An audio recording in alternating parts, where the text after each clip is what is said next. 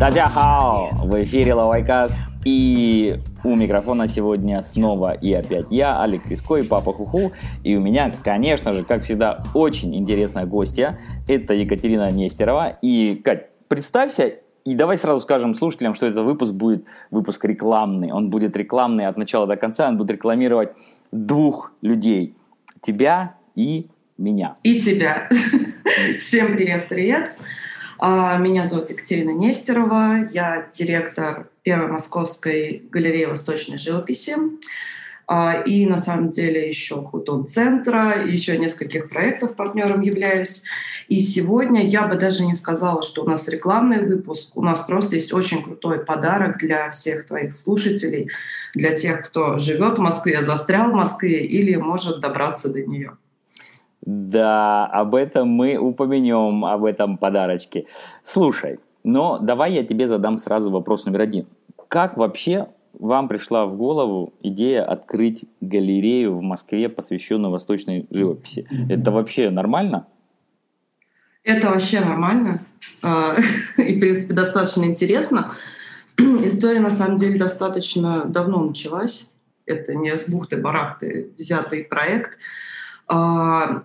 А, Среди китаистов на самом деле очень э, редко кто об этом знает, но в Москве и вообще русскоговорящих э, людей по всему миру достаточно много увлекающихся японской и китайской живописью. Uh-huh. непосредственно моя история началась вообще в 2009 году с Юлией Валерьевной Наумовой, может быть, вы знакомы, uh-huh. Которая китайскую живопись начала первая в Москве как-то преподавать, рассказывать про нее. А, и с тех пор сообщество настолько разрослось, что вот сегодня я специально для этого выпуска какие-то цифры смотрела. У нас в онлайн-школе 23 546 учеников русскоговорящих. И это китайская живопись, то есть это уроки китайской живописи и каллиграфии. И из них 2065 э, человек, они регулярно учатся. То есть это люди, которые оплачивают курсы с проверками, без китайских преподавателей, русских преподавателей. И процесс, слава богу, растет. То есть на данный момент этот сегмент развивается. У нас есть там подписка, опять же, в онлайне. Есть несколько клубов в Москве, несколько клубов в Питере. А, и, соответственно, такое количество людей, рисующих, ну, кто-то как хобби, кто-то уже как профессию себе это представляет, а, искали место, где они могут как-то представить плоды своего творчества. А у нас все так происходит, что если художник без какого-то громкого имени хочет найти себе место для выставки, он обычно идет э, в библиотеке, например. Uh-huh. И понятно, что, например, китайская живопись, да, там пейзаж, цветы и птицы, оформленные в красивый свиток, привезенные из Китая, нарисованные, может быть, в Китае или в Москве, а, они немножко теряют когда они выставляются в неподобающих условиях, в неродных условиях, в чужеродных. И, да. соответственно, мы собрались с друзьями. А, кто-то из них был моим учеником, там давным-давно кто-то просто товарищем. Непосредственно мы собрались с Валерией Рудиной, с Анной Барановой и решили открыть галерею, сделать ее красивой, привезти мебель из Пекина, и иметь возможность приглашать своих друзей, художников в какое-то место, которое будет созвучно нашей теме, которая нас объединяет. Ну, давай я тогда задам все-таки, разветвим вопросы, прагматические в одну сторону и такие возвышенно-художественные в другую. Давай, давай, это нелегко, но, но мы попробуем. Давай сначала с возвышенно-художественных. То есть вы сделали галерею в китайском стиле, привезли мебель и прочее, прочее. Это было, как я понимаю, еще до пандемии, да? Да, нам повезло, мы вот открылись прям ровненько перед. Ну, как повезло. Мы успели, по крайней мере, открыться. Но и скажи, вот люди, которые приходили в галерею, я надеюсь, что все-таки в Москве уже сейчас порасслабленнее и приходят в галерею. Вот какие это люди, кто это и зачем они туда приходят? Знаешь, зависит очень сильно от проекта. Когда мы начинали, мы делали непосредственно, ну, будем честными, мечтали, конечно, о высотах, но понимали, что начинать нужно с выставок именно сообщества рисующего. То есть это люди, для которых это хобби по большей части. А, и нас очень сильно выручила онлайн-школа, которая проводила отчетные выставки на базе галереи. Преподаватели какие-то делали свои выставки. А, и, соответственно, мы имели возможность дать информацию об этих мероприятиях на широкую аудиторию. А галереи начали узнавать. Потом у нас были крупные проекты по Японии, кимоно. А, была потрясающая абсолютно выставка. Был, была неделя корейской культуры совсем недавно. Мы потихоньку стараемся как-то разнообразить арсенал uh мероприятий, чтобы всем было интересно, чтобы как можно больше разных людей узнали о галерее. Но а были ли там работы именно китайских художников? А, были работы китайских художников, а, которые находятся в собственности онлайн-школы. Поскольку мы много лет ездили в Китай, несколько раз в год, и группы я туда возила на курсы живописи в университет. А, и онлайн-курсы мы там снимали с китайцами, художниками. Соответственно, у нас накопилось достаточное количество работ, которые были представлены публике первый раз непосредственно в галерее, вживую. И какие вообще планы? Ну вот давай представим себе, что ковид все-таки закончился, надо продолжать жить, границы в какой-то момент откроются, и чтобы вот в идеале ты представляла себе будет с галереей через там, три года, через пять лет? Слушай, ну мне было бы, конечно, интересно более плотно работать с Китаем. Я прекрасно понимаю, какие сложности на этом пути могут возникнуть. Даже сейчас удаленно пытаюсь наладить этот процесс. Конечно, хотелось бы возить художников э, из Китая, тем более, что есть много достаточно именитых, достаточно знакомых. Но но для этого нужно время и порыться немножко сам уже ты в курсе насчет авторского права, насчет культурных ценностей и прочего-прочего. То есть там есть какие-то моменты, которые можно продолжать решать перед тем, как стартануть громко. Так, то есть тогда еще, значит, галерея не стартанула громко. Значит, у нас еще в будущем будет как минимум один громкий Ну, ты знаешь, у меня, у меня каждый проект, он как новый старт. То есть все выше и выше и выше. Хорошо. А теперь давай, вот прежде чем мы пойдем в прагматическую стезю, еще тебя спрошу вот о чем. То есть для наших слушателей, если кто-то заинтересован в том, чтобы научиться писать, писать иероглифы, каллиграфию, рисовать картины в китайском стиле и прочее, прочее, то можно, получается, прийти к вам в Хутун-центр. Кстати, еще ты расскажи мне чуть подробнее про Хутун-центр – и можно записаться к вам на онлайн-курсы. Так? Угу. Так, все верно. А, ты у нас на самом деле папа логотипа Хутун-центра, за что тебе большое спасибо. Очень нежно мы этот логотип думаем. Ой, очень нежно мы этот логотип любим. А, про Хутун-центр. Дело в том, что галерея у нас находится в центре Москвы, это Малый Кисельный переулок, дом 3. И в этом же дворе небольшом увидели мы помещение пустующее и решили, собственно говоря, с одним из моих партнеров, с Артемом Савичевым по онлайн-школе, а, а чем черт не шутит, не податься ли нам опять из онлайна в живую работу, в поля. И а, заново открыли клуб китайской живописи, каллиграфии, который назвали «Хутун-центр», Хутун именно по той причине, что все двери и галереи, и непосредственно культурного центра выходят у нас в небольшой двор. Mm-hmm. И уже сейчас мы сколько, получается, два месяца да, работаем. А, опять же, цифры. А, сегодня посмотрела, через сайт 370 курсов было приобретено. Это живопись и каллиграфия. Разные стили. То есть это как минимум уже количество людей, которые там учатся. И ничто не мешает людям через сайт, э, через телефон да, зайти, зарегистрироваться на занятия. Есть разные стили. Можно посмотреть на сайте непосредственно то, что будем рисовать во время уроков, мастер-классов или писать. Прийти, попробовать и, ну, если будет интересно, развиваться дальше. Там, начиная от хобби, потом поездки в Китай, дай бог его откроют, и какая-то, в принципе, творческая, профессиональная реализация человека в этой теме тоже возможна. Примеров море. Ну, я надеюсь, что кто-то из наших слушателей, кто, может быть, сомневался или думал, начать ли брать кисть в руки, окунать ли свои пальцы в эту черную субстанцию, которая называется тушь.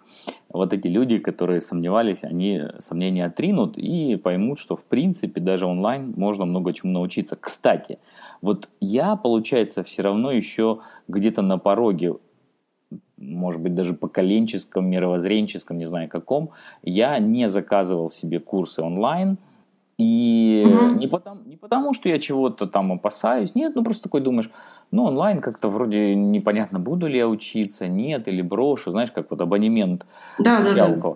А вот твой опыт, кстати, постепенно переходим к прагматике. Вот эти 300 сколько-то человек, которые уже за два месяца купили курсы онлайн – они их заканчивают, а, у них какие отзывы, что они вообще говорят? Как а, 370, смотри, это те, которые оформили заказ а, на уроки онлайн в Хутуне, то есть на живые уроки. Ага. А в онлайн-школе у нас все гораздо более активно. То есть мы проводим эфиры, продаем курсы, и это совершенно другие цифры. Ну вот, то есть, да, постоянно учатся получается, сколько когда? 2000 человек, чуть больше 2000 человек. И это больше, чем 10 продаж в день, стопроцентно. Теперь расскажу про вот этот барьер, который у нас у всех есть, да, к онлайн-образованию. Особенно живописи, казалось бы. Как же, как же тактильный контакт практически с учителем и постоянный его надзор. А, у меня тоже он есть, этот барьер, тебе честно признаюсь. И, и несмотря на то, что в онлайн-сфере я достаточно давно работаю. Я плотно реально засела за обучение онлайн именно благодаря китайскому языку в этом году. И полгода отучилась в своем любимом университете Айншайнском онлайн, потому что я поняла, что я начинаю забывать без практики язык. И это было потрясающе. То есть я поняла, что онлайн можно учиться интенсивно, это вообще ни разу не расслабляет тебя. У тебя есть структура, да, какая-то учебного процесса, ты постоянно на связи с преподавателями. И, в принципе, при должном желании, при умении хоть как-то самодисциплинировать себя, результат, он очень может быть крутым. То же самое с живописью. То есть было бы желание, есть уроки, есть уроки с русскими преподавателями, которые тебе азы могут да, идеально рассказать, так как китаец, возможно, не сможет. А, и есть китайские уроки, где можно расти, где можно уже самостоятельно искать какие-то моменты. Поэтому было бы желание. Ну, понятно. Хорошо. В общем, нашим слушателям еще раз скажем, что те, кто по какой-то причине еще не окунулся в мир онлайн-образования, могут смело прыгать в него, как в бассейн с хорошей, теплой и приятной водой. Давай теперь перейдем к прагматическим вопросам. Вот мне всегда, как человеку, когда я заходил в галереи, будь то галереи в европейских городах, будь то галереи uh-huh. в России, будь то в галереи, которых невиданное количество, конечно же, в Пекине, в Шанхае. Вот я захожу в галерею, и там висят разные работы.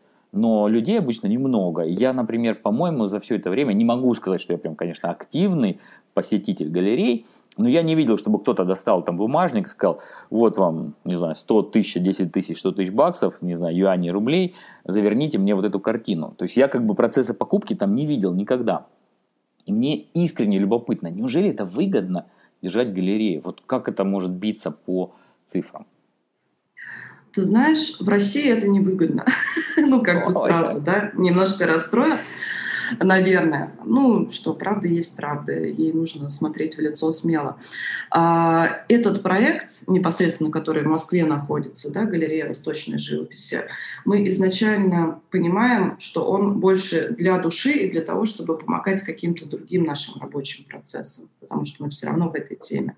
Но, конечно, конечно, у нас есть и планы, и желания, и надежды, что мы какой-то арт-рынок в плане китайской живописи, даже нарисованной русскими людьми, подвырастем. А, картины покупаются, то есть это есть уже, слава богу. Как это происходит? А, как правило, на открытие могут прийти люди посмотреть, потом тихонечко подойти, спросить, а там как, что и, собственно говоря, потом вернуться еще раз посмотреть на картину, приобрести ее. Кто-то просто видит в интернете э, изображение да, картины и понимает, что он жить без нее не может.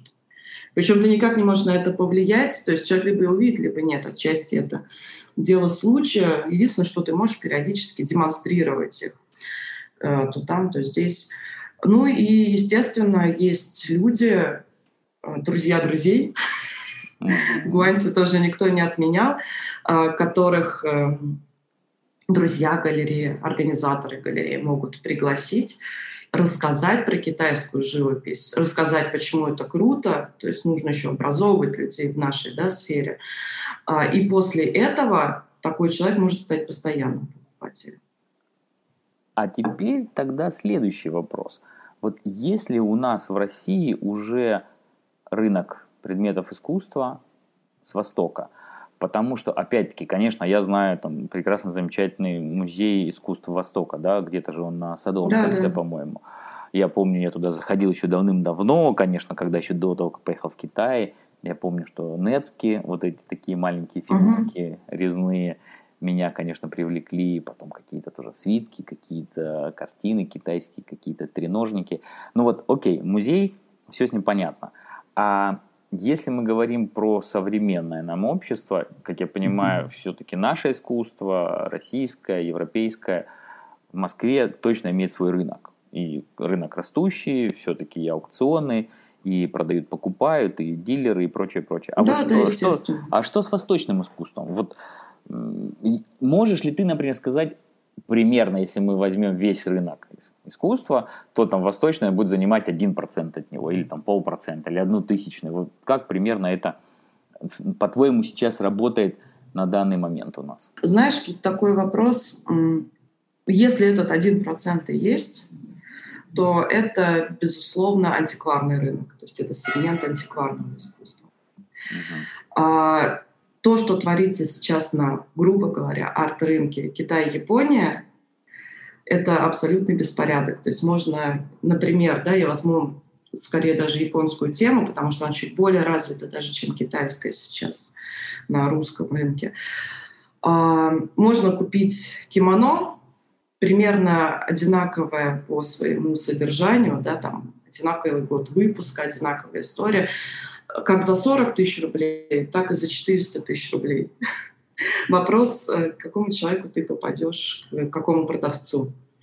То есть нет оценочной системы как таковой достаточно адекватной. Uh-huh. То есть такая репутационная история скорее идет. А, и, конечно, честность и осведомленность продавца тоже имеет большое значение. Про Китай та же история. То есть на антикварном рынке можно встретить какие-то интересные вещи даже по адекватным ценам и по очень интересным высоким ценам. А современное искусство, на мой взгляд, у нас не очень широко представлено. Максимально не широко. Максимально не широко. Максимально узко. Я, я пытаюсь быть очень политкорректной в разговоре сейчас. Максимально. Тогда, а вот задам тебе неполиткорректный вопрос мне кажется, что вот возьмешь ты рядового человека, который все-таки образован, который знает что-то про Восток, ну, скажем так, средний класс, интеллигент, москвич даже, или москвичка. И вот скажешь ему или ей, восточное искусство, Япония и Китай. Мне кажется, может быть, я ошибаюсь, и ты меня поправь, что если вот ты это произнесешь человеку, то про Китай он подумает, ну, обычные какие-то вот картинки такие не совсем понятные, э, какие-то там китайская странная перспектива, наверняка будет какой-нибудь дядька с персиком, ну, это кто вспомнит, и все. А Япония, ну, вроде как, ой, ну, там прям все такое стильное, минимализм, не знаю, там гора, это волна, и прям люди, мне кажется, больше, скажем так, прутся по японским все-таки изображением. Я прав да, ты, я не прав? Абсо- ты абсолютно прав. Прям точно. Это очень точно подмечено. А, никуда от этого пока что не деться. У нас японская культура считается более элитарной. А, эстетика японской культуры считается более утонченной.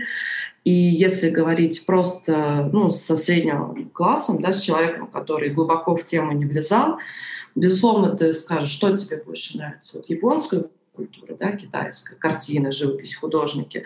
А средний человек обязательно вспомнит нескольких там, ну, как минимум Хукусая, да? А вот Цебаши э, разве что, ну, прям за удачу. Если кто-то знает, кто такой Цебаши, это уже вау. это здорово. А там Бучен Шо, например, это... Но это уже... Запредельное счастье. Да, да. Скажи, а вот тебе не кажется, что это происходит в том числе и потому, что если говорить именно про живопись, вот давай будем плавно переходить уже к темам, как говорится, ближе к телу. Вот та самая рубаха.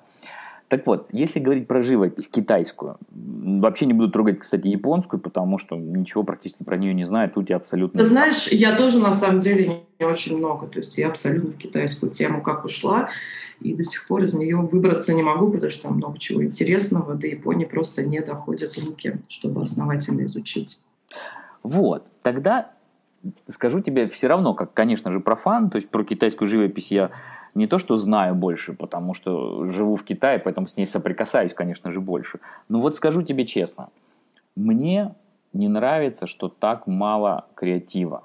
Вот хожу я в галерее в эти Чичупа, это огромный район в Пекине, где как бы собраны все художники и прочее. Ну вот ну, не хватает чего-то. Вроде есть какие-то попытки, но часто они, знаешь, продолжение каких-то тем, которые нашел художник в каких-нибудь там 80-х годах, во время китайской перестройки, mm-hmm. или там в 90-х. Ну, рисует он там эти красные лица с большими зубами и радостно открытыми в улыбке. Но вот как бы есть пара тем, которые нащупали, причем они длятся уже десятилетиями реально, если, если уже там не 20-30 лет. А, вот как такая стиль новой китайской графики. А чего-то оригинального я реально не вижу, и мне это вот как-то даже странно. Ну, знаешь, насколько я знакома с процессом образования китайских художников, они же действительно побаиваются немножко новаторства.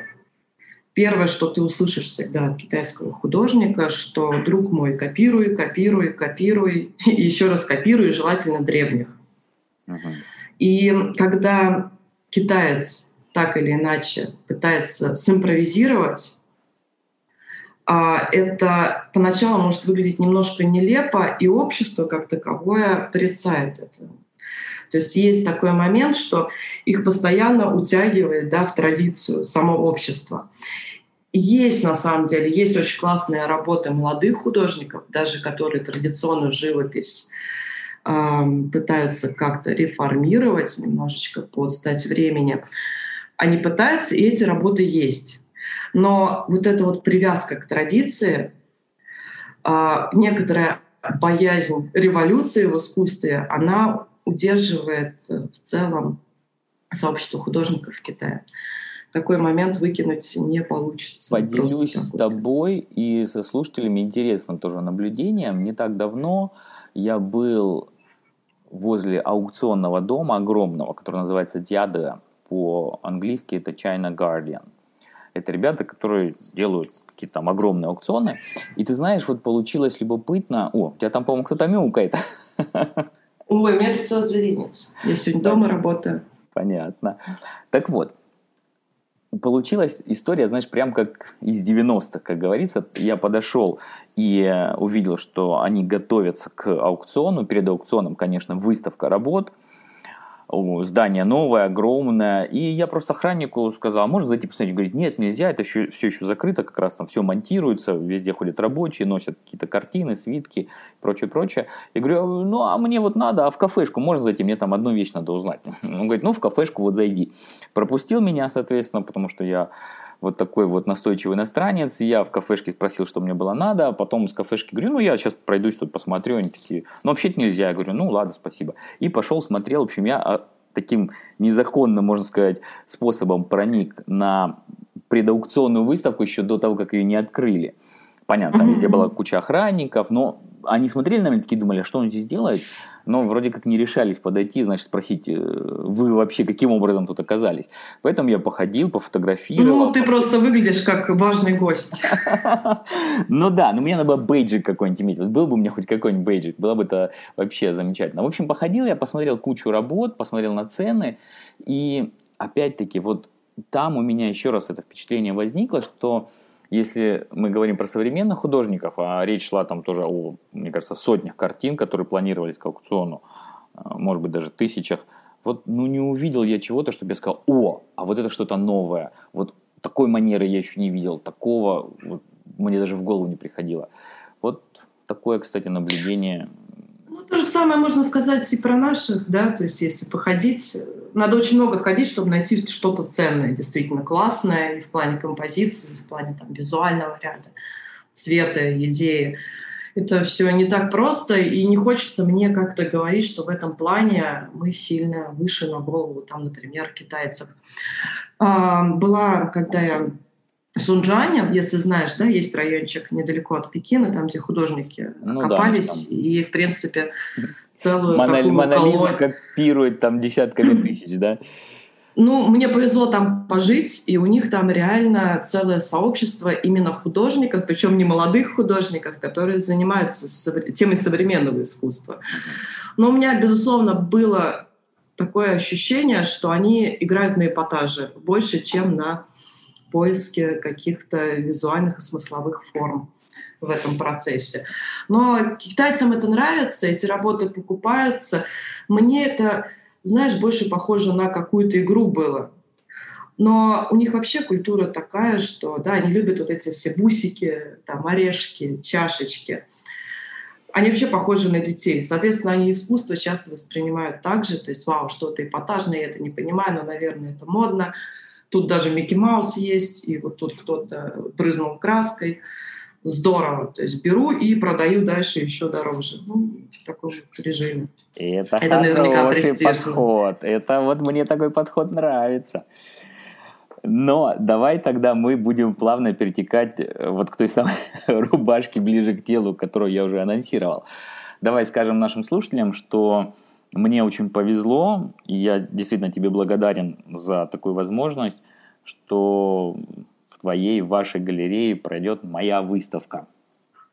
Да, я тоже тебе очень благодарна за эту возможность, и это очень интересно. А, давай я представлю выставку. Мне, наверное, будет это как-то даже бодрее. Выставка у нас будет называться «Все по кайфу». А, такая название по мотивам твоей флагманской работы, как я считаю. А, мои друзья, знакомые, которые занимаются так или иначе Китаем, китайским языком, когда ты эту работу опубликовал, практически все мне ее скинули. То есть это было еще до нашего с тобой общения и знакомства такого более близкого. Пройдет эта выставка а, с 23 июля, она будет проводиться, и по 8 августа.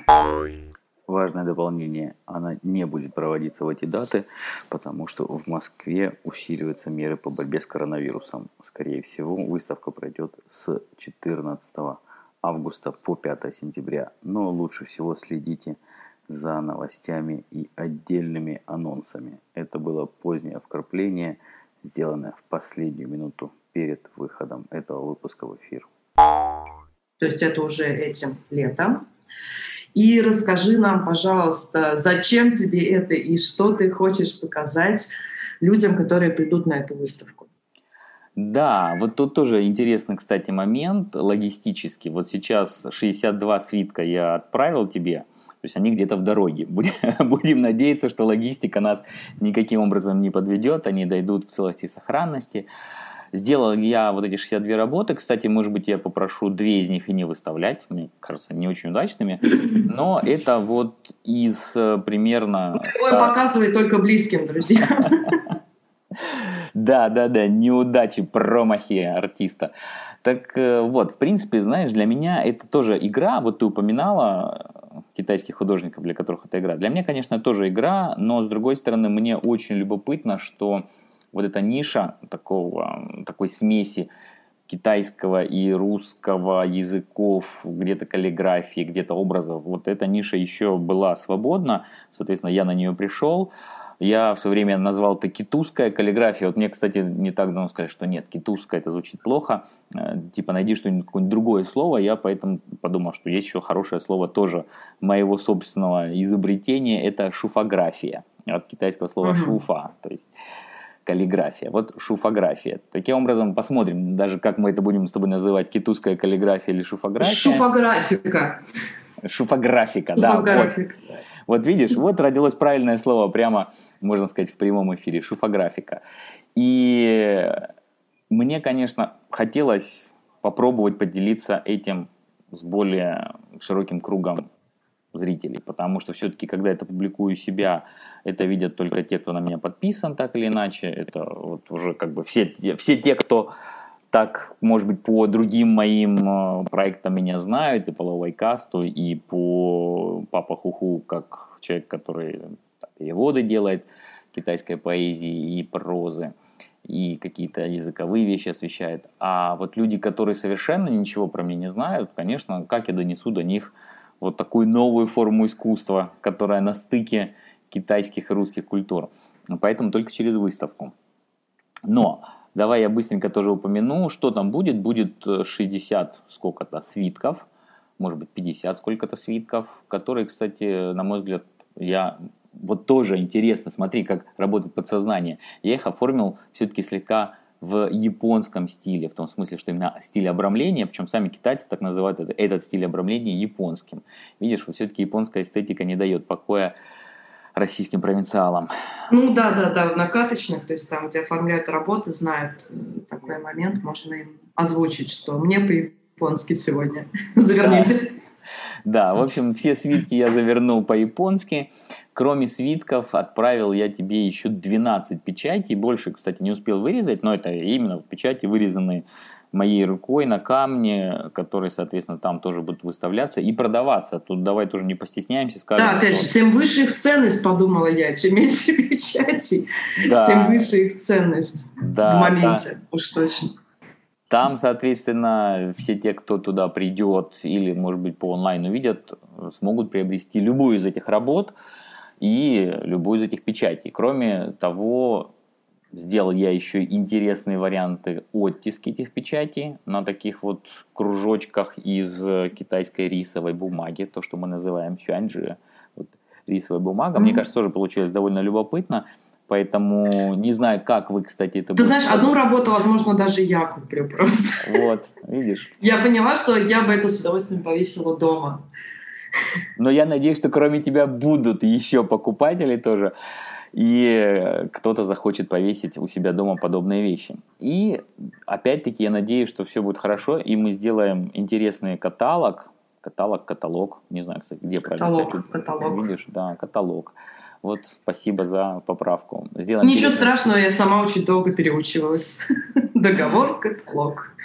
Да, сделаем каталог в котором кроме фотографий работ, которые выставляются, я еще надеюсь поместить переводы, которые я делал на протяжении этих вот уже, наверное, десятка лет разных китайских стихотворений, которые, мне кажется, так или иначе подходят. Вот беру какую-то работу, и мне кажется, что стихотворение, оно к ней как-то подходит. Чаще всего, конечно, потому что в стихотворении есть один из изображенных на работе иероглифов. Или Слушай, а вот как ты думаешь, как ты думаешь, а вот для кого эта выставка? То есть а, человек, который, например, не знает китайского, он будет заинтересован в нее прийти? Что он там увидит? То есть как минимум, то есть даже если ему объяснят что-то да, относительно китайского языка, смотри, это вот это, вот это, вот это. Для меня это большая интрига на самом деле, открою тебе секрет. А мне кажется, что да, это будет круто и весело, потому что мы с, там, с тобой побаловались, дали себе волю да, сделать выставку все-таки 18+. А как ты думаешь, люди не в теме Китая, будет интересно туда заглянуть? Ты знаешь, мне кажется, что да, именно потому, что это возможность Например, если кто-то или захочет посмотреть только даже, он может увидеть, как с разными смыслами, с разной графикой можно поиграться. А если кто-то захочет купить и, например, кому-то в подарок преподнести или у себя повесить, чтобы вот говорить приходящим к себе в гости, что а вот что здесь изображено? Потому что, в принципе, на каждой работе всегда есть несколько смыслов. Смысл чисто китайский, смысл чисто русский и вот смысл, который образуется, когда это все вместе переплетается. Поэтому это могут быть и варианты шарады, и вариант, при котором действительно соседствуют и русские буквы, и китайские иероглифы. Поэтому вот мне лично кажется, что в качестве такого игривого, опять же таки, подхода к культуре, это вполне может заинтересовать и тех, кто с Китаем никак не связан. Но мне очень нравится, что в твоих работах есть именно вот эта игра не только смыслов, но и игра визуальных образов. То есть действительно такое двойное, тройное и далее дно. можно найти для себя. И даже придумать того, чего ты не имел в виду. Что, в принципе, тоже здорово. Твои произведения, они как-то сами собой своей жизнью иногда живут без тебя уже. Ну... Поэтому всех будем рады видеть. И э, уже, да, мы уже активно работаем над этой выставкой. Каждый день с тобой на связи начиная от каких-то вещей бытовых, типа отправить свитки, да, оформить свитки, до творческих решений. Я думаю, что чем дальше, тем интереснее будет нам даже в процессе подготовки к этому мероприятию. И, соответственно, скоро появится анонс в интернете, появится страница, где заранее можно будет заказать и каталог, и я даже думаю, мы заранее откроем бронь на произведение искусства, назовем их так сегодня. Спасибо. И надеюсь, это станет хорошей традицией. А, так что скоро, скоро мы будем все больше и больше рассказывать о твоей выставке и нам все будет по кайфу. И давай тогда, чтобы эту тему закрыть, скажу две вещи, мне кажется, одинаково важные. Мы попробуем, посмотрим, как это получится. К сожалению, видишь, не могу я быть в Москве ни на открытии, ни на закрытии. Все-таки ковид не дает это сделать.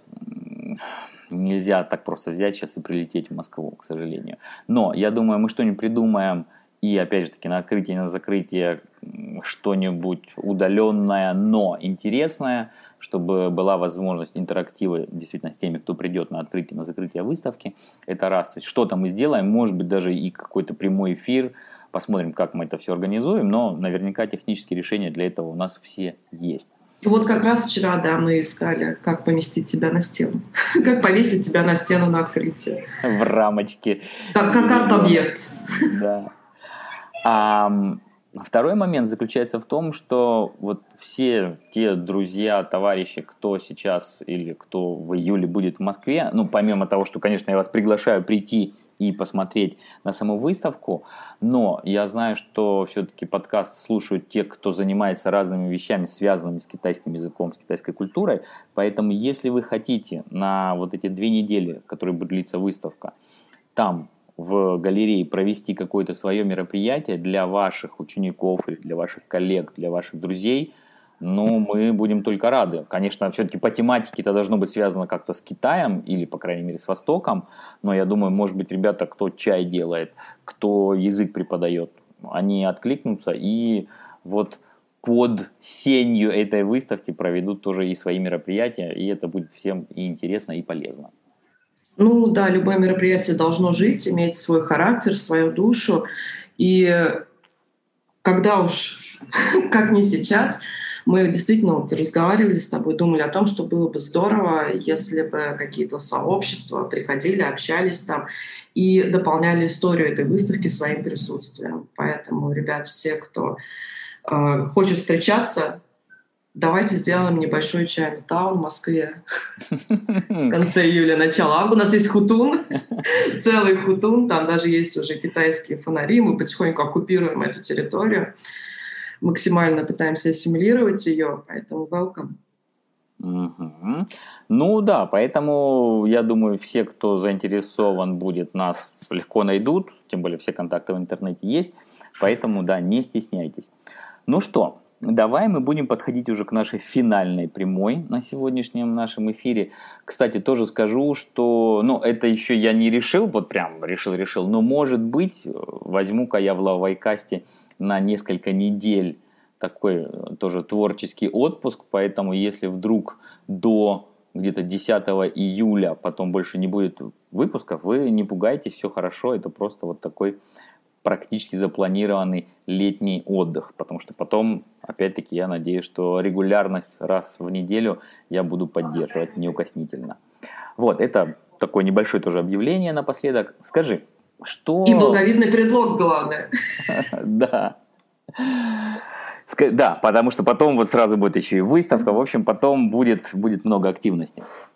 Скажи, пожалуйста, что у нас с тобой с грамотой? Вот э, потому что я всех обычно гостей спрашиваю, есть ли какая-нибудь грамота, которая интересна. И вот, не знаю, вдруг у тебя что-то попалось интересное за время нашего эфира. Если нет, то у меня есть грамота. Давай твою грамоту сегодня будет выпуск. Наполовину же он твой сегодня.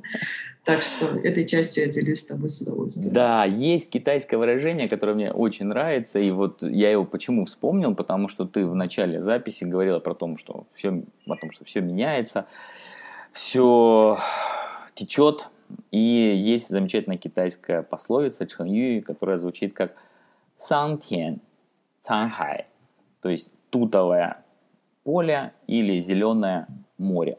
А это пословица, которая значит, что все меняется до неузнаваемости. Там, где раньше было тутовое поле, стало зеленое море. Ну, у этого есть своя долгая такая гуша, э, своя долгая история, не будем ее рассказывать. Но, в общем, если вы хотите кому-то из ваших китайских собеседников сказать, что все течет, все меняется, вот говорите смело «Сангтян Цанхай». Ну что, а с музыкой что у нас? Все-таки музыку-то ты закажешь какую-нибудь, наконец, нашей передачи? Давай, давай музыку закажу. Сегодня музыку заказываю я. А, давай поставим Ван Фена. Есть у него такая песня, Джанда называется. Я думаю, что она и достаточно лояльная, и достаточно мелодичная. Собственно говоря, всем понравится, кто не слышал. Ван Фен, вот за Джанда, я расту. В общем, мы все растем, мы все меняемся. Ну, будем желать нашим слушателям расти в лучшую сторону и меняться тоже. И чтобы это было по кайфу обязательно. Да, чтобы было расти по кайфу и меняться в лучшую сторону было тоже по кайфу. Ну что, всех ждем тогда, кто сможет прийти физически в Москве в конце июля, в начале августа в галерее. Кто сможет присоединиться только виртуально и удаленно, всех мы тоже оповестим, так что подключайтесь потом к нашей выставке. И да, я думаю, мы с тобой обязательно что-нибудь онлайн придумаем для тех, кто не может прийти вживую. Да. Так Видишь, еще одна мысль в прямом отлично, эфире. Отлично. Ну что, всем огромное спасибо, оставляем вас с хорошей музыкой и пока-пока. Пока-пока. 在我出生的那个小镇，每个人都很温和善良。 一条小河穿城而过，金色的水波像片麦浪。我常常在河边呆呆的幻想，做着一个孩子的白日梦，想象未来有许多颜色，感觉自己像鸟儿一样快乐。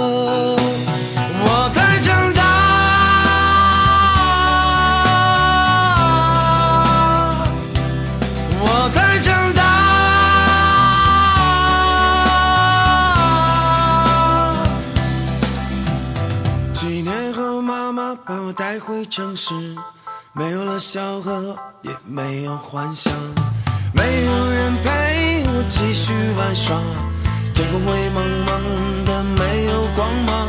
我看见父母大声吵架，也看见朋友死在街上。我变得忧郁，而且特别自闭。我恨这一切，我看不到希望。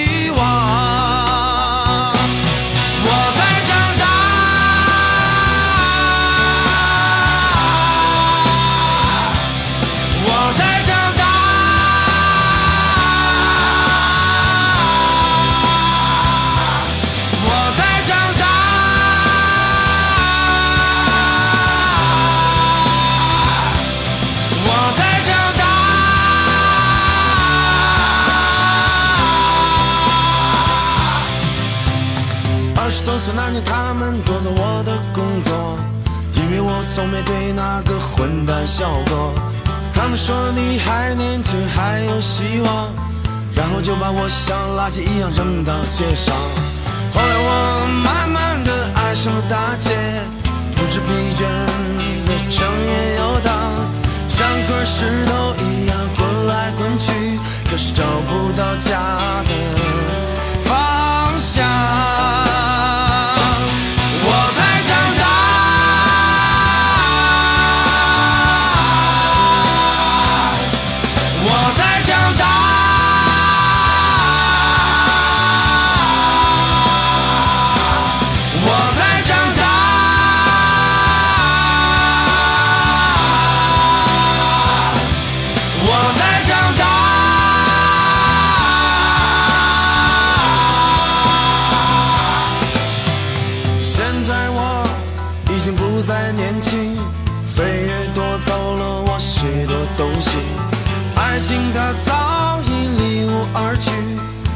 梦想也变得破碎支离。眼看着自己就这样渐渐衰老，眼看着自己就这样被现实强暴，可已经不再有反抗的力量。难道这就是我注定的命运？